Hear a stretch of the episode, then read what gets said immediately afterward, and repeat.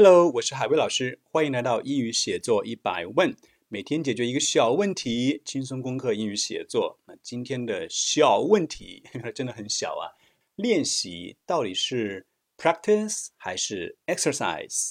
好，相信呢大家经常有这样的困惑。我们首先来看一下最近批改一个一对一学生的作文，里面有这样一个小句子，写的是 By playing chess。Elderly people can practice brain muscles。好，通过玩围棋，老年人能够练习他们的大脑肌肉，好像没什么错误，对吧？其实看到这个句子的时候，我瞬间有联想到了，好些学生都有这样一个问题啊，分不清楚。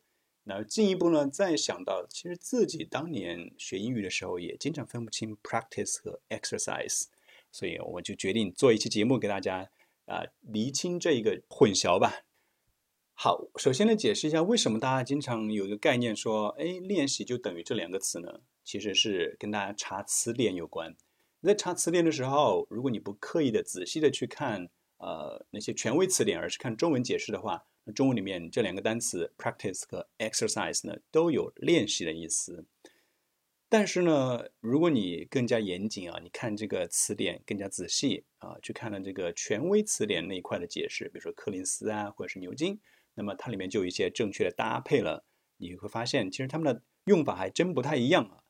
看一下 practice，我们经常跟的是，比如说 practice piano，那练习钢琴，对吧？或者 practice dancing，练习跳舞；practice your English，练习你的英语。这是练习的正 practice 的正确用法。那 exercise，你看它给了一些搭配是这样子的：to exercise my shoulder muscle，锻炼一下我的肩膀肌肉、肩部肌肉；或者说 to exercise my legs，我今天呢要练腿。它更多的其实是锻炼的意思，而不是练习。那但是这个锻炼和练习好像中文里面没什么太大区别，所以这就进一步加深大家的一个呃一个一个混淆哈。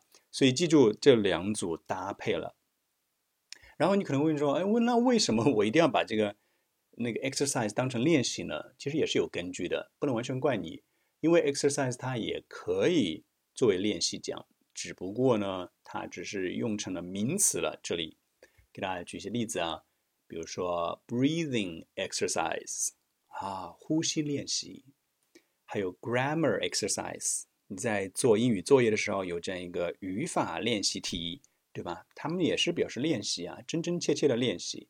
只不过人家这里是名词，不是动词，因此在开篇我们的这个例句啊，就应该正确的改为：By playing chess, elderly people can exercise their brain muscles. Exercise，而不是 practice。注意了哦。呃，希望今天这一个短小精悍的节目能够帮助你啊澄清 practice 和 exercise 之间的区别。Okay, that's all for this short episode. Thanks for staying with me. I'll see you soon. Bye bye.